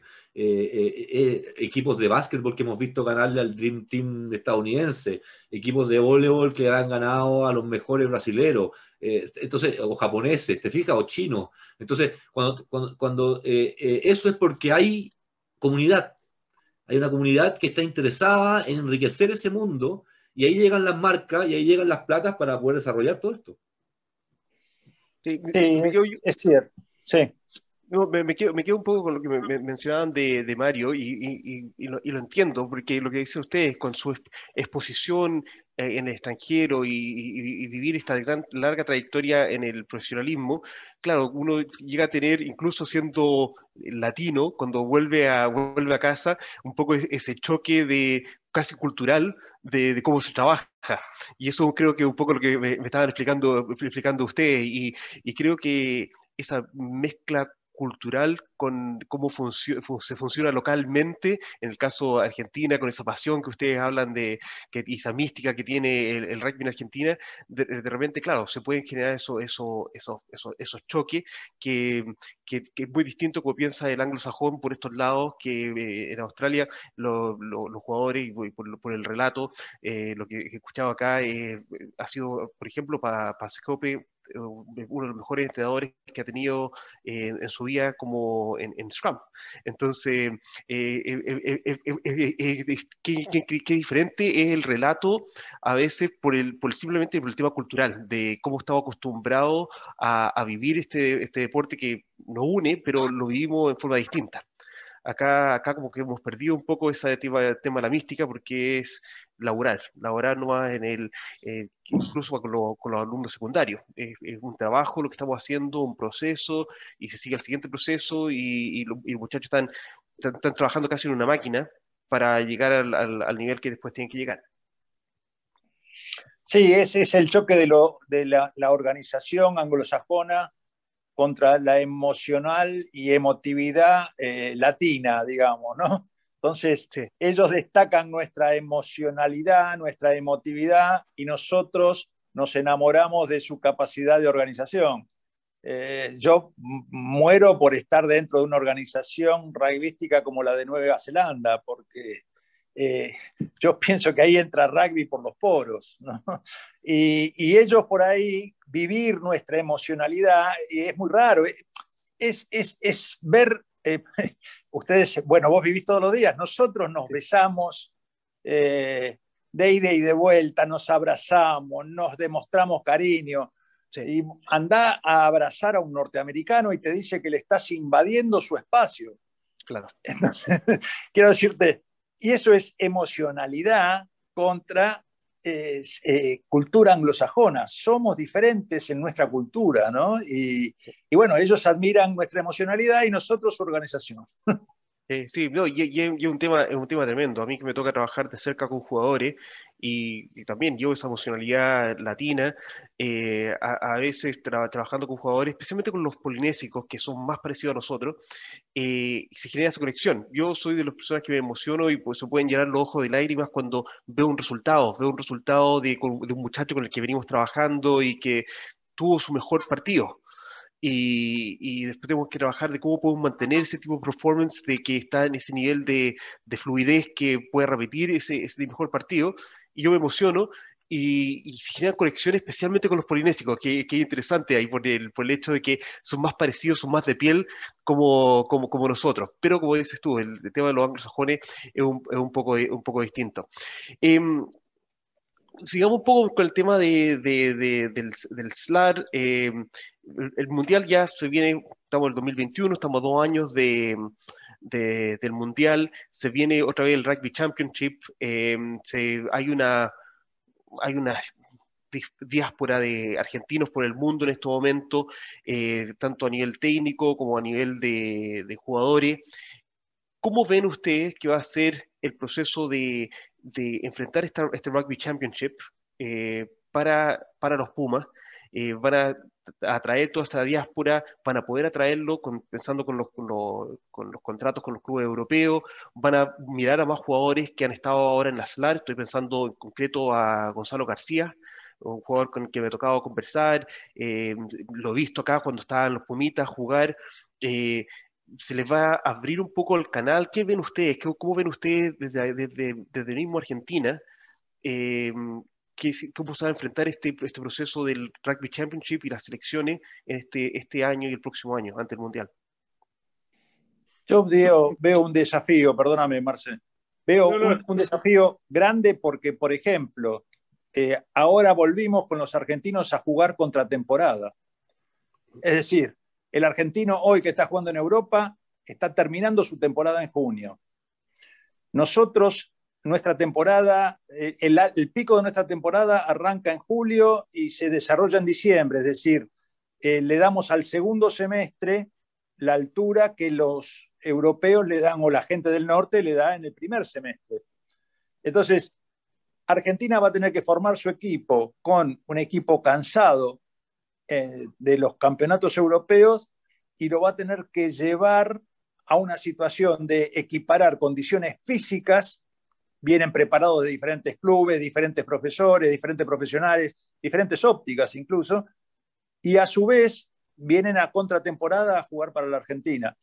Eh, ese es el desafío de ahora, me parece, para los Pumas. Y en cuanto a la base, eh, me parece que la, la, SLAR va a ser eh, para seguir formando, es decir, si de la SLAR salen tres jugadores para Argentina, es fantástico. Es decir, si, uno dice, bueno, Juan Martín González, el ala, es un chico de 19, 20 años. Eh, me parece un proyecto fantástico, yo no lo conocía, un mendocino fantástico. Eh, Gonzalo García, reconocido. Eh, para mí lo ponen en Colombia justamente para darle un hueso duro de roer y ver sus calidades y así sucesivamente. Si aparecen dos o tres nombres por campeonato de SLAR para la Argentina, sería fantástico. Pero no más que eso, ¿no crees más que eso? No. No espero más que eso. no, no, no creo. Yo creo que, que, la SLAR eh, va a servir para, tener jugadores cerca, eh, pero no creo que le, que le aporte mucho a los Pumas, en, por lo menos eh, a, corto plazo. Esperemos que, esto crezca y, a largo plazo sí, pero eh, o sea, el, jugador profesional va a terminar jugando, si, si, si no lo resolvemos de nuevo, como se solucionó con el, con el Super Rugby, con los Jaguares en su momento, se va a ir a Europa a jugar.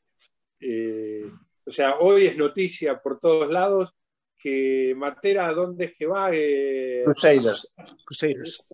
Este, o sea,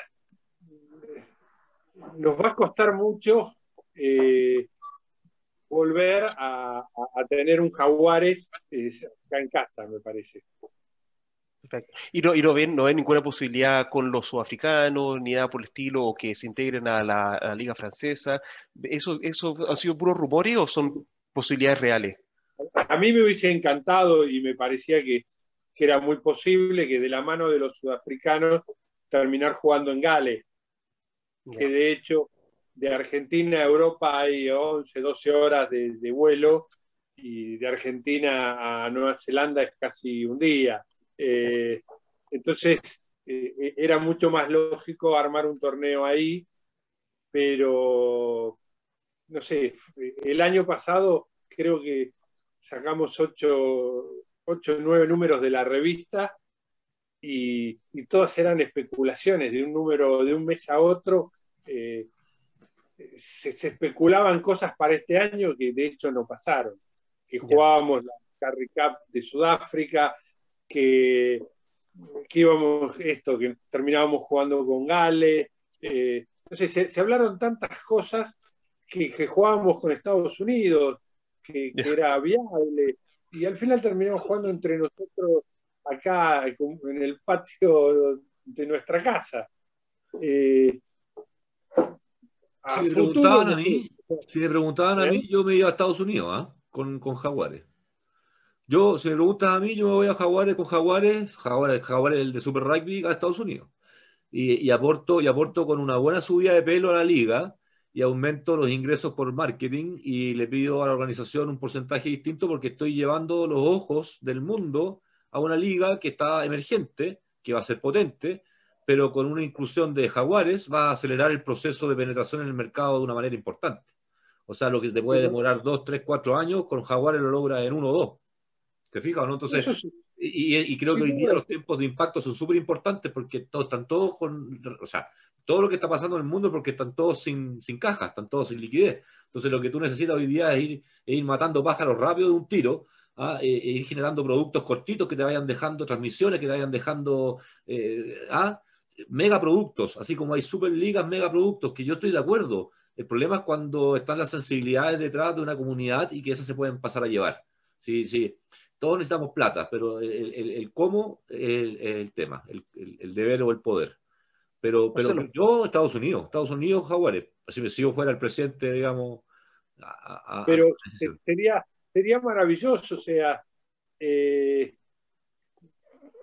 en principio por los ingresos que le podría dar eh, a la Argentina, o sea, al, al, rugby argentino.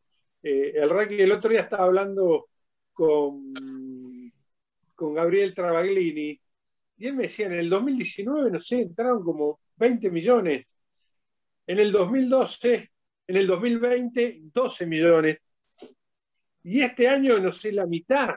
Eh, tuvieron que achicar todas las estructuras.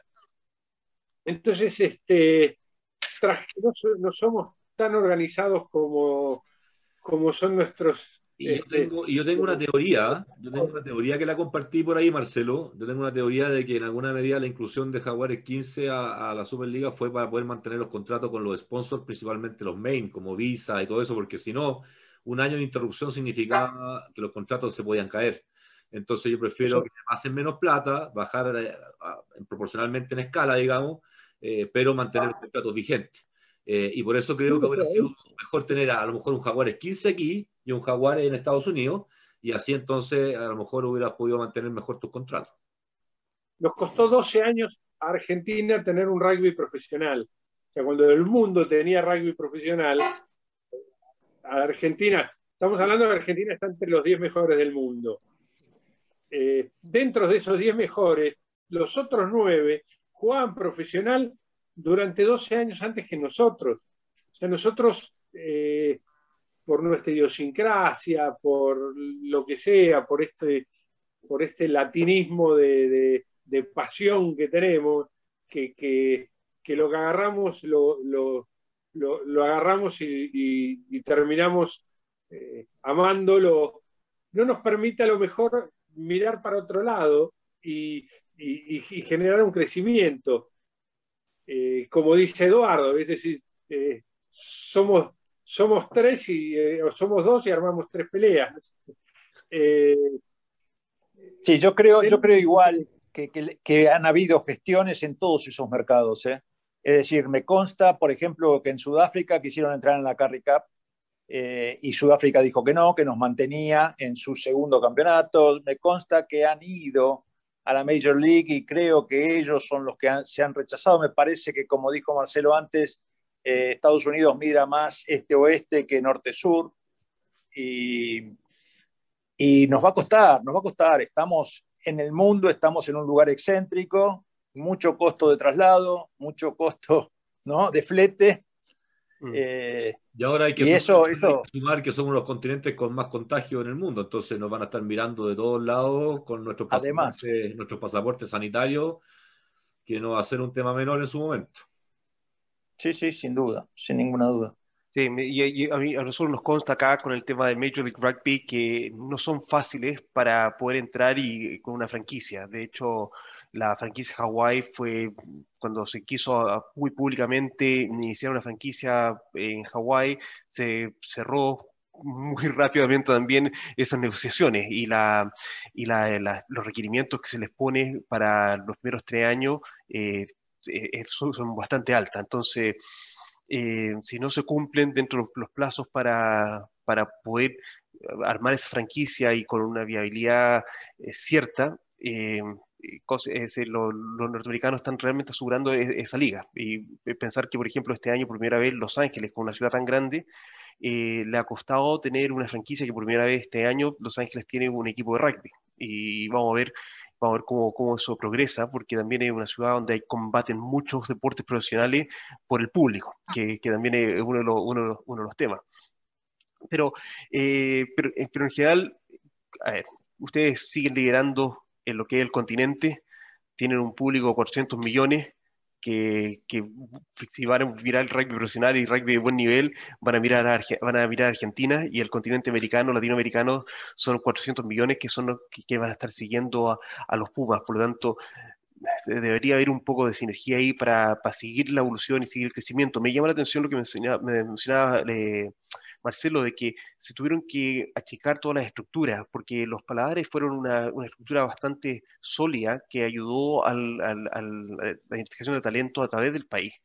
Em, ¿Fue tan así o no tan así? ¿Cómo, cómo lo ven ustedes el, trabajo de, por ejemplo, los paladares para la identificación de talento en diferentes zonas del país? Mira, eh, hay, también, como siempre, en la Argentina dos teorías, pero la, realidad, si yo, yo, te doy la mía, me pareció fantástico. Es decir, te lo resumo en una palabra.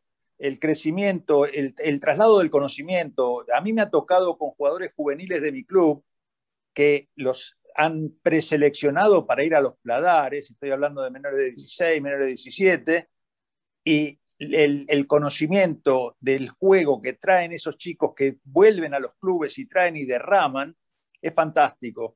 Es decir, el sistema de pladares está bárbaro. Por supuesto que después están Marcelo lo conocen, los críticos que dicen hay 50 chicos de, primerísimo nivel que se nos escapan adentro de las provincias argentinas por falta de difusión y por falta de llegada.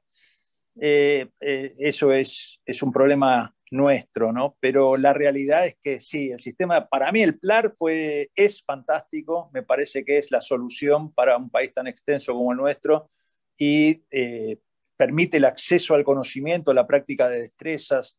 Eh, e, es, muy bueno, es muy bueno. ¿Ustedes qué tuvieron primero, centros de desarrollo, academias o centros de alto rendimiento en el tiempo, en una, lógica de crecimiento? Eh, academias primero. Primero, hubo, hubo seis regiones, digamos, que eran los pladares. Pladares se llamó con D al principio y ahora se llaman PLAR, P-L-A-R. Mm, y, centros de alto rendimiento prácticamente no tenemos la realidad, es decir, nosotros miramos el estadio que construyó Chile y nos provoca sana envidia, está fantástico. Eh, eh, Chile, perdón, eh, Uruguay quise decir, disculpa. El estadio que se hizo es una, el estadio de Peñarol es un lujo en Sudamérica, sin duda. Divino, divino. Quiero decir, y nosotros lo miramos y decimos, mira vos, ¿cuándo tendremos algo así? una casa del rugby argentino, ¿no? donde vengan a nuestra casa y no alquilemos estadios de fútbol. ¿Qué sé yo? Bueno. Y, además los estadios de fútbol están, están en zonas que no, que no son de rugby por lo general. Sí, sí, es verdad. Claro. También. El estadio de fútbol nuestro les, quería preguntar por eso, esos chicos que mencionas tú, Eduardo, que se escapan.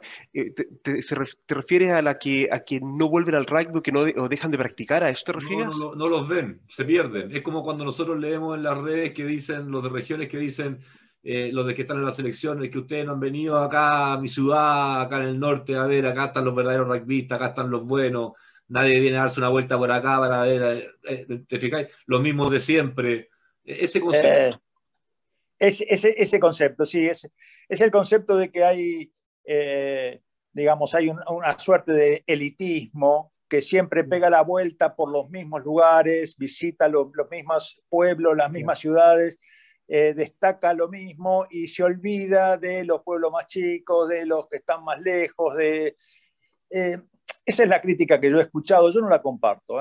Es decir, obviamente que siempre se escapa algo pero... Desde afuera, desde, Chile, ustedes nos dan clase en eso en, el, grado de desarrollo. O sea, ustedes sí tienen incorporado de distintas provincias, eh, de hecho, de hecho, creo que la estructura de Puma no es, no es de Buenos Aires, no es de Gran Buenos Aires, es totalmente de, provincia. Entonces, eso no es lo que se da en el caso chileno. El chileno está dado principalmente por cuatro comunas. Claro. No, nosotros, eh, yo, siempre digo, eh, es un lujo ir a Tucumán, por ejemplo. En Tucumán. Lo que decía, se respira rugby ahí, qué rico. Es, es, es, fantástico, es que es fantástico, es así, porque vos acá en Buenos Aires vas a un café y escuchás lo que hablan en la mesa de al lado y están hablando de economía, de mujeres, de religión. Eh, vos vas a Tucumán, te sentás en un café y están hablando de rugby en todas las mesas. Es, fantástico. Qué notable, qué notable. Sí, sí, sí, sí, sí. Eh, un poco para ir, para ir resumiendo. Eh, quedan siete minutos para que nos pille la despedida así. va a ser feo.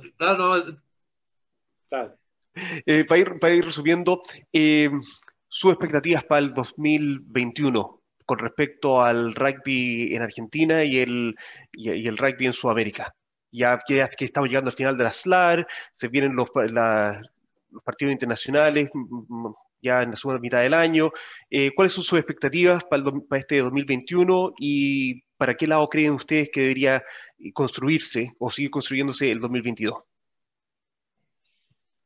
Y habría que buscar un primer nivel, ¿no? Es decir, en el caso de Argentina, tendría que seguir buscando un primer nivel, algo que nos permitiera en la primera parte del año, porque la segunda parte, como vos decías recién, está armada. El segundo semestre en general entre Rugby Championship, la ventana de julio y la ventana de noviembre, Argentina cumple, digamos, con la necesidad de partidos internacionales y de nivel.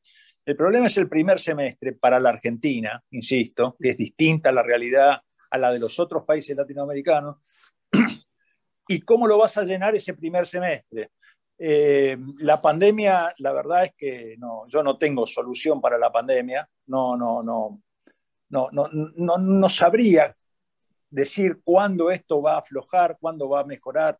Eh, nosotros tenemos la realidad de Buenos Aires, que es eh, sin rugby en, absoluto, la realidad de las provincias, las principales provincias argentinas, como Mendoza, Tucumán, Córdoba, de rugby y Rosario también, que todavía mantienen el juego y mantienen la competencia.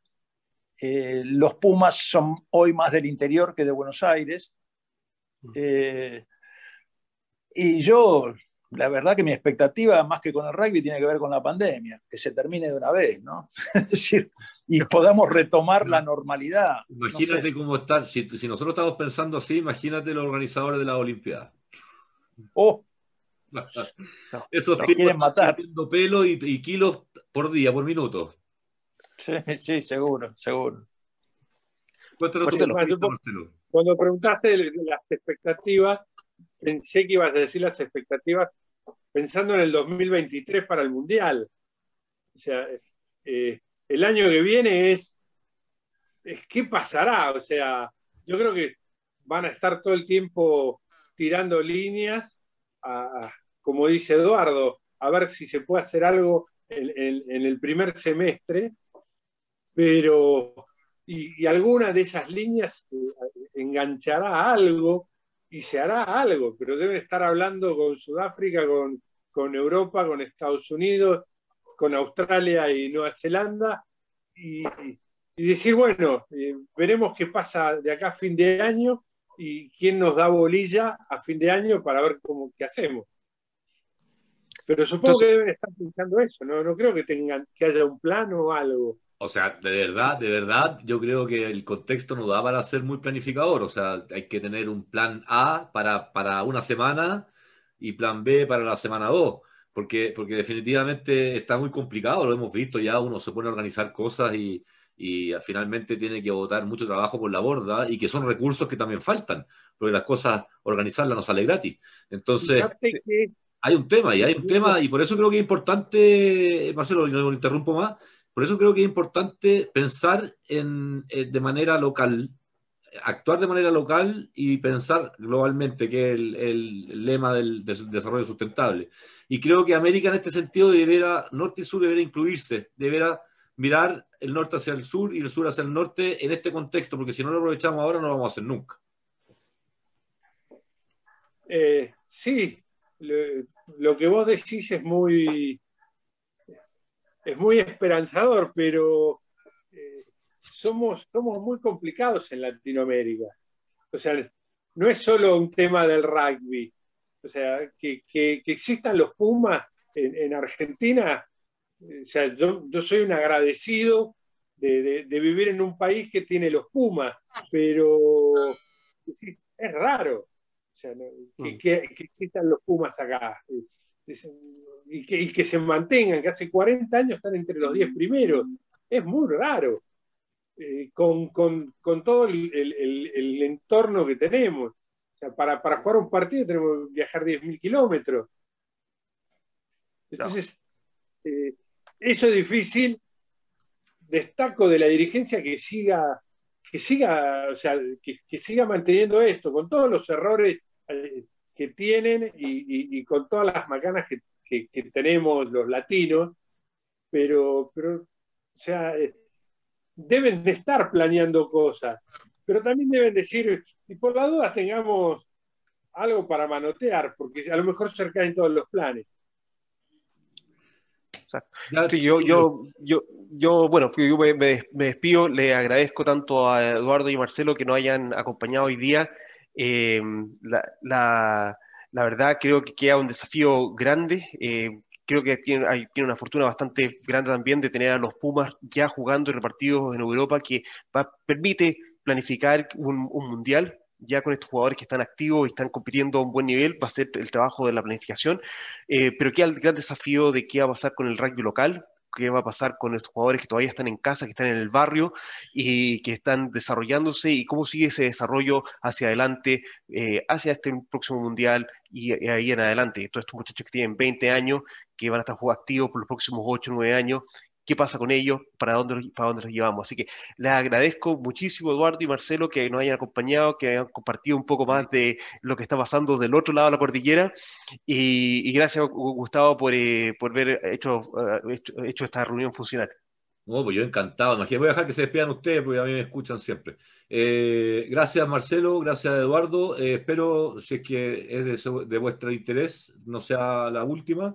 Creo que hay un montón de cosas para conversar se nos viene el tema de financiamiento del rugby, que podríamos dejar un capítulo pendiente si quieren, para, para, ver cómo se viene lo que está pasando en el mundo, que creo, a mí me interesaría mucho saber cómo lo ven ustedes, todo esto que se está planteando en, el mundo para dentro de los fondos de inversión, de la, de la, de la bolsa de comercio, cómo, cómo el, ir en la pasada de un negocio se está metiendo el deporte. Así que eso, eso es interesante para mí, por lo menos, por invitarlo y ojalá se en un futuro. Los dejo para despedirse, queda exactamente un minuto. Un abrazo, muchas gracias por invitarnos. Lo mismo digo, muchísimas gracias, un placer. ¿eh? Un placerazo, es verdad, para mí lo ha sido y seguro que para Fran también. Así que un gran abrazo